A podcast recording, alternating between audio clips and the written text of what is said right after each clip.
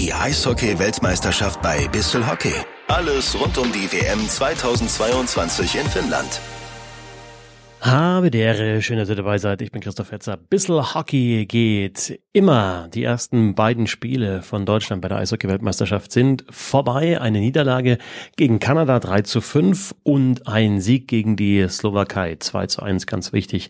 Der Sieg am Samstagabend gegen, Samstagabend gegen die Slowaken, gegen einen direkten Gegner natürlich ums äh, Viertelfinale. Insofern kann man sagen, Start gelungen mit drei Punkten aus den ersten beiden Spielen. Bevor es losgeht, Dankeschön dieses Mal an folgende Crowdfunder. Und zwar an Michael, an Heiko, an Sascha, an Dennis, an Dominik, an Jens, an Ingo, an Felix, an Florian und an Frank. Ihr alle habt unterstützt unter www.startnext.de slash bissel-hockey-wm22 dafür gesorgt, dass dieses Projekt, dass dieser Podcast zustande gekommen ist bei der Weltmeisterschaft. Vielen Dank an euch und alle, die unterstützen wollen, können das unter eben startnext.de slash bissl-hockey-wm 22. Schauen wir auf die beiden Spiele, die bis jetzt schon gelaufen sind. Deutschland gegen Kanada mit der Auftaktniederlage. Es war ja auch bei den Olympischen Spielen in Peking so, dass Deutschland das erste Spiel gegen Kanada verloren hat. Da empfindlicher mit 1 zu 5. Und man war damals auch chancenloser als dieses Mal beim 3 zu 5 ja, ist zwar zurückgelegen mit 0 zu 2 nach zwei Aufbaufehlern, hat sich dann aber, finde ich, sehr, sehr gut zurückgemeldet, ähm, verkürzt auf 1 zu 2, gerade äh, da zu Beginn des zweiten Drittels war die beste Phase der deutschen Mannschaft, da haben sie auch verdient den Anschlusstreffer erzielt durch Marc Michaelis, sehr gut von Moritz Seider vorher die Scheibe gebracht, dann zweimal Unterzahl, zwei Gegentore, 1 zu 4, 1 zu 5 zurückgelegen dann am Ende. Und dann noch zwei Tore in doppelter Überzahl durch Matthias Plachter und Moritz Seider am Ende also drei zu fünf und bei den Kanadiern klar Dubois mit zwei Toren rausgestochen. Auch Sillinger hat zwei Tore gemacht und ähm, Kent Johnson hat getroffen. Also Dubois würde ich jetzt nicht mehr als Youngster bezeichnen mit 23. Der hat schon NHL-Erfahrung, aber immer noch ja eben Anfang 20. Und dann dazu die beiden ganz, ganz jungen mit äh, Cole Sillinger, der ist erst 18, jüngster Spieler bei Kanada in diesem Turnier. Und auch Kent Johnson gehört eben dann zu den jungen Spielern im Kader der Kanadier. Stimmt gar nicht. Sillinger hat ein Tor gemacht ähm, und Gregor Noah hat dann ja noch getroffen. Das war dieses wunderschöne ähm, Pass von Max Comtois, das 5 zu 1 und dann Noah mit dem ähm, Tor. Also Sillinger mit einem Treffer, Noah mit einem Treffer, Johns mit einem Treffer und zweimal Dubois. So war's am Freitag. Und dann am Samstag das Spiel gegen die Slowakei. Und das hat Deutschland mit 2 zu 1 gewonnen. Die beiden Tore durch Matthias Plachter der dann schon sein zweites Tor im Turnier geschossen hat. Und durch Leo Pföderl jeweils durch gute Umschaltsituationen, Plachter super Einzelleistung, spielt dann in die Mitte, Slowake fälscht das Ding mit dem Schlittschuh ins eigene Tor ab. Und auf der anderen Seite war es dann eben so ein 2 auf 1 äh, mit Pföderl und Nöbels, quergespielt vom Pföderl, Nöbel schießt und dann pariert und dann der Nachschuss verwertet von Leo Pföderl, äh, Christian Pospisil hat das Tor für die Slowaken gemacht. Das war Mitte des Spiels. Und dann hinten raus war das vor allem ein guter Fight von Deutschland. Also die haben da sehr gut dagegen gehalten. Ich finde auch, dass sich das dann gut hochgeschaukelt hat. War auch intensiv dieses Spiel. Gab einmal ähm, die Situation, als irgendwie Tim Stützle äh, sich in die Haare gekriegt hat mit einem Slowaken und dann Who the fuck are you von der von der Ersatzbank dann gesagt hat. Also schön gechirpt und war noch ein paar Situationen dabei, wo dann Seiler nochmal hingefahren ist und dem Slowaken nochmal ein bisschen Text gegeben hat. Also das war intensiv. Spielerisch war es jetzt auch nicht äh, so extrem hohem Niveau, aber wichtig war für Deutschland einfach der Sieg, dass sie den ersten Dreier auch eingefahren haben und die Slowakei dann im direkten Duell geschlagen haben, denn die Slowakei sicherlich ein Gegner ähm, im Kampf ums Viertelfinale, ein direkter Konkurrent von Deutschland. Ich würde das Ganze ein bisschen so gliedern, dass ich ähm, ja so ein bisschen erläutere, was äh, bis jetzt aus meiner Sicht gut war und was noch besser werden kann. Also was mir sehr, sehr gut gefallen hat, äh, waren diese beiden Tore natürlich in doppelter Überzahl. Also insgesamt diese erste Powerplay-Formation ähm, ist gut und hat dann auch, also gegen die Slowakei war es dann, dann auch mal doppelte Überzahl, da haben fast eineinhalb Minuten kein Tor gemacht, aber da hat man gesehen, sie haben einen Plan, wie sie spielen, äh, das auch in einfacher Überzahler. Du hast immer die Seider hinten an der blauen Linie und dann Stützle und Plachter, also Stützle auf der linken Seite, Plachter auf der rechten Seite. Übrigens, da, diese Positionen hatten sie ähm, dann auch bei den Adler Mannheim schon, als sie zusammengespielt haben in einer Powerplay-Formation.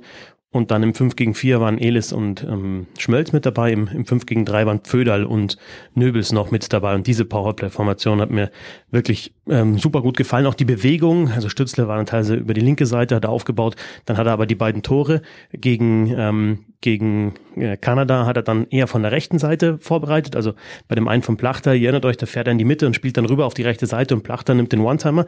Da kam Stützle von der rechten Seite und auch das Tor von Seide hat er dann von der rechten Seite vorbereitet. Also sehr, sehr viel Bewegung in diesem Überzahlen. Klares Plus für dieses äh, Powerplay. Klares Plus auch insgesamt für die Top 6, würde ich jetzt mal sagen. Also gerade die Reihe Stützle, Elis und Plachter, die funktioniert auf jeden Fall. Ähm, liegt daran, dass, dass das Stützle und, und, und Plachter, das, das, ja, das klappt. Also da, das ergänzt sich sehr, sehr gut. Stützle vielleicht dann eher der, der die Scheibe am, am Schläger auch haben will und Plachter derjenige, der dann einfach der Schütze ist und Elis der Arbeiter da drin. Das sieht gut aus. Auch die, die, die zweite Reihe mit Michaelis auf der Center-Position und dann Föderl und Nöbels noch mit dabei. Sieht gut aus, vor allem weil halt dann Föderl und Nöbels auch im, in Überzahl dann auf dem Eis sind. Ja, da ist dann Michaelis nicht dabei in dieser ersten Powerplay-Formation, aber da kriegen die die Eiszeit. Also Top 6 auf jeden Fall. Und jetzt auch dann die, ähm, die dritte Reihe nominell hat jetzt auch gute Momente gehabt gegen die Slowakei. Da spielt der Leubel auf der Center-Position.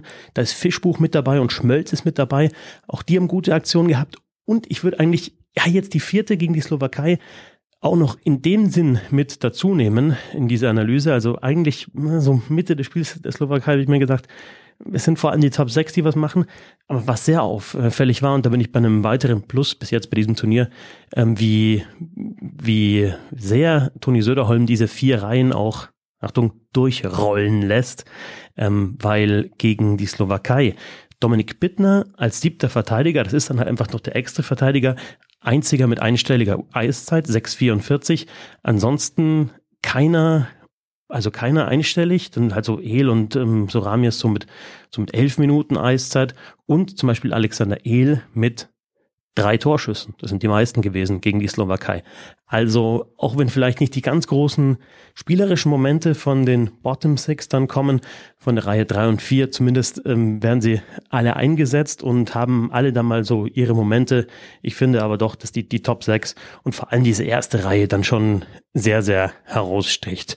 Was haben wir noch für, ähm, für ein Plus? Auf jeden Fall, ja, jetzt nach dem zweiten Spiel muss man sagen, die drei NHLer, schon, ja, mit, mit einem guten Job. Grubauer im ersten Spiel gegen Kanada diesen Einschuss von Ken Johnson in Unterzahl, der ins kurze Eck geht. Ja, an einem guten Tag hat er den sicher oder hm, den Save bräuchtest du vielleicht von einem Goalie.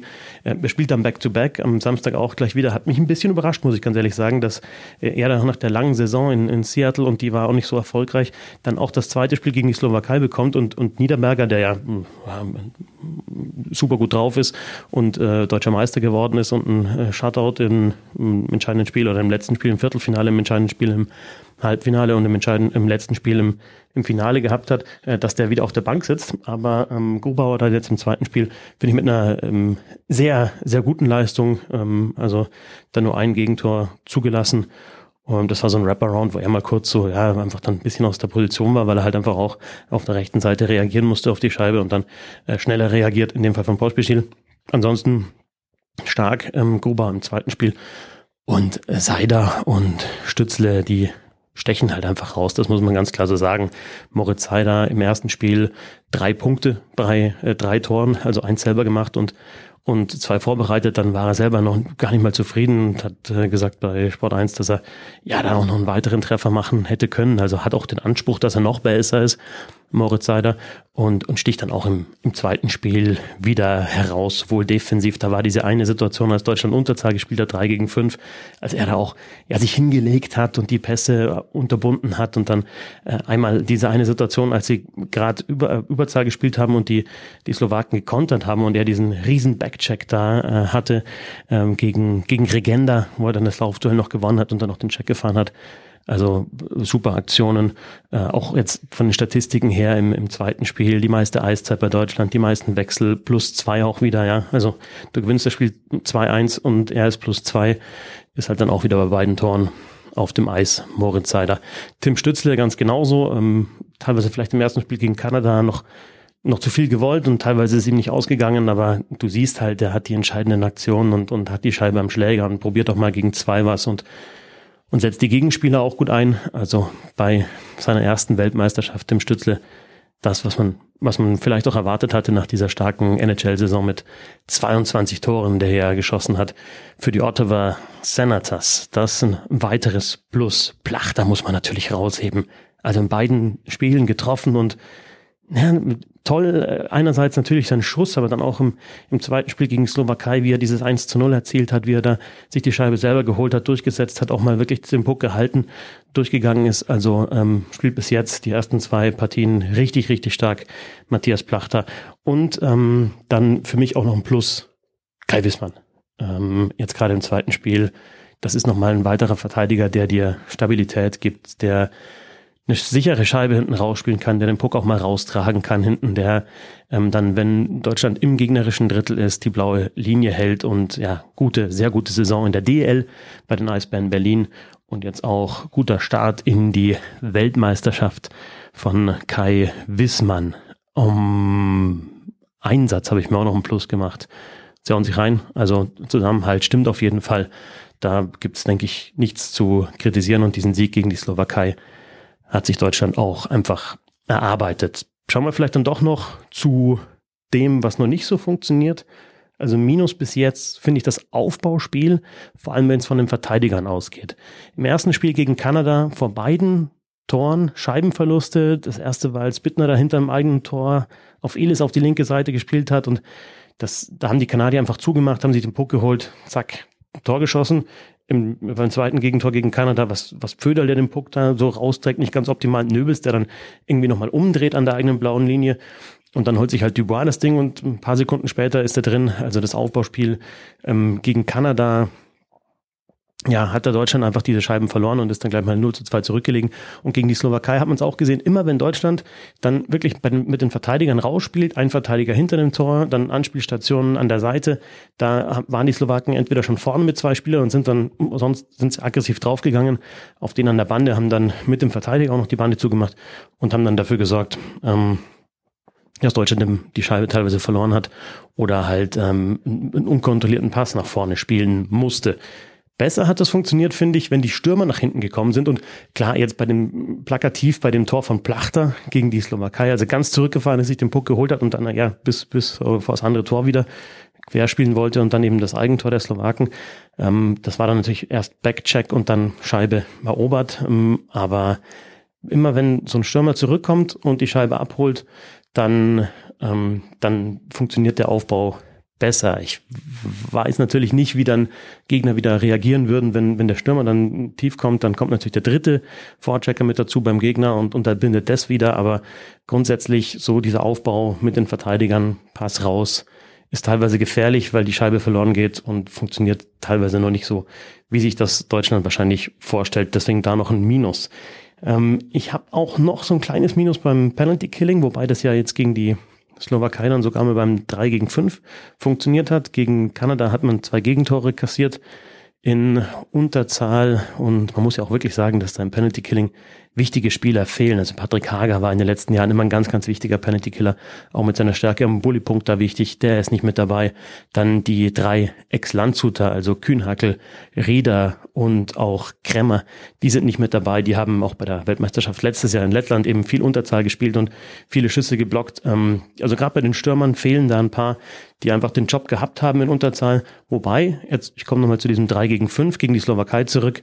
Da war am Anfang Wagner mit Seider und mit Leubel auf dem Eis und die drei haben das richtig gut gemacht. Also da würde ich sagen, ähm, aufsteigender Trend beim Penalty Killing im ersten Spiel gegen Kanada war es nicht so gut. Und noch Minus aus meiner Sicht bei ja, beim Thema spielerische Elemente im gegnerischen Drittel. Also wie hat Deutschland bis jetzt die Tore geschossen? Es waren gegen Kanada einmal schnell umgeschaltet. Ähm, das erste Tor gegen Kanada schnell umgeschaltet von Seider über die Seite und dann ein Rebound von Marc Michaelis, also Tor durch Transition. Die anderen beiden Tore waren in doppelter Überzahl, also Powerplay-Tore. Die beiden Tore gegen die Slowakei jeweils Transition, umgeschaltet. Plachter ähm, beim ersten sich die Scheibe im eigenen Drittel geholt und nach vorne gebracht und beim zweiten eben dann über Pföderl und Nöbels gut umgeschaltet und schnell umgeschaltet.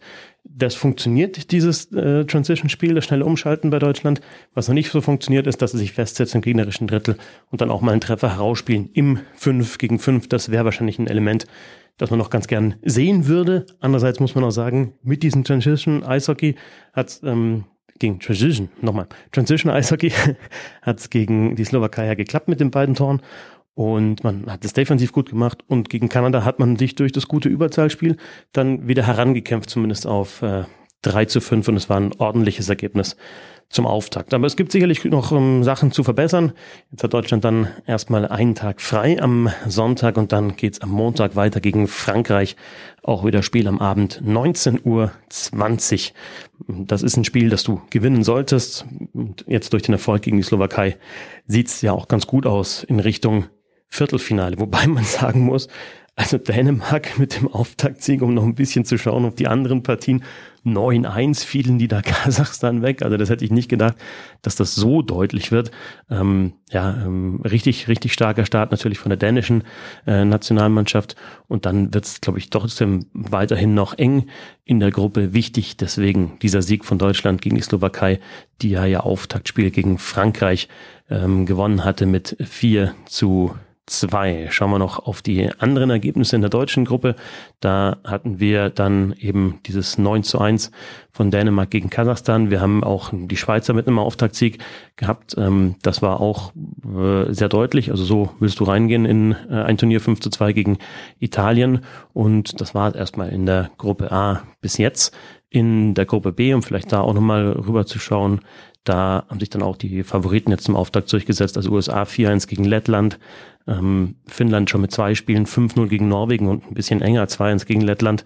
Und dann Schweden mit einem 3-1 gegen Österreich und Tschechien gegen Großbritannien 5 zu 1. Da ist es ja eigentlich mit Top 4 und untere 4 ähm, eindeutiger mit den Top-Nationen eben USA, Finnland, Schweden und äh, Tschechien. Und vor allem, weil Lettland jetzt die ersten beiden Spiele schon verloren hat gegen die USA und gegen Finnland, äh, ja, ist es aktuell wahrscheinlich auch so, dass es bei diesen Top 4 bleibt. Aber es sind ja erst die ersten zwei Tage rum bei der Eishockey Weltmeisterschaft. Ich wünsche natürlich auch am Sonntag viel Spaß mit den Partien und dann auch wieder äh, ein gutes Spiel Deutschland gegen Frankreich am Montagabend. Das war es erstmal mit dem Blick auf die ersten beiden Partien mit den Sachen, die gut waren von Deutschland und die, die noch ausbaufähig äh, waren. Ich würde es jetzt nicht als schlecht bezeichnen. Nochmal ähm, mit, mit diesem Start mit drei Punkten aus den ersten beiden Spielen kann man auf jeden Fall zufrieden sein. Mal schauen, wie Deutschland noch feilt ob es vielleicht ein bisschen Umstellungen gibt im Line-Up, Line ob der Niederberger auch mal einen Start bekommt und ja, wie die weiteren Partien laufen. Danke fürs Zuhören, wie immer auch danke an alle, die unterstützt haben und gecrowdfundet haben und ja, es waren jetzt erst die ersten zwei Tage bei der Weltmeisterschaft, ist schon viel passiert, ist schon gut losgegangen und ich freue mich auf die restliche WM hier bei Bissel Hockey. Bissel Hockey. Meinungen, Analysen, Hintergründe und Interviews zum deutschen und internationalen Eishockey. Abonniert den Podcast und folgt uns auf Twitter und Instagram.